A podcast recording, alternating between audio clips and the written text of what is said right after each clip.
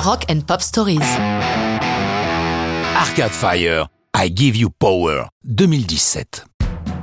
L'un des éléments intéressants dans l'élection de Donald Trump à la présidence des États-Unis, c'est qu'elle a réveillé la conscience de nombreux artistes, se rendant compte soudain que le monde plutôt libre et cool que nous vivions jusqu'alors n'était pas forcément chose acquise, des dictateurs en herbe pouvant surgir à tout moment.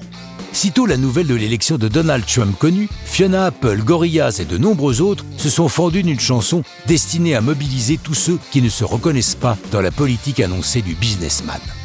Pour chanter avec lui cette chanson engagée, Win Butler, le leader d'Arcade Fire, a la très bonne idée de demander à une militante de longue date des droits civiques de le rejoindre derrière le micro, et c'est donc Mavis Staples qui chante en duo avec lui. Butler réalise ainsi un rêve puisqu'il a déclaré Mavis Staples est une de mes personnes préférées au monde. J'avais déjà eu la chance de chanter une ou deux fois avec elle et tout le groupe a une relation très chaleureuse avec Mavis. C'est un honneur de pouvoir chanter en sa compagnie.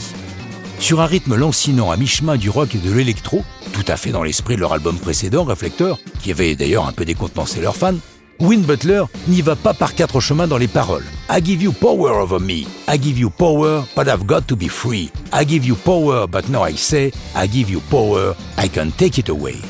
Grosso modo, c'est un appel, presque un cri, à s'opposer au nouveau président que l'on pourrait résumer par On t'a donné le pouvoir, mais on me tient à l'œil.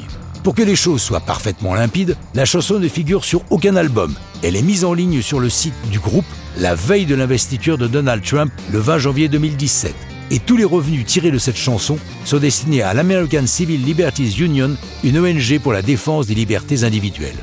Enfin, pour mieux démontrer leur détermination, le groupe conjointement à la parution de la chanson a tweeté Il n'a jamais été aussi important de se serrer les coudes et de prendre soin les uns des autres. Avec Arcade Fire et cette chanson, une fois de plus, la musique a su se présenter comme étendard de la défense des libertés, et ça, c'est une belle histoire de rock'n'roll.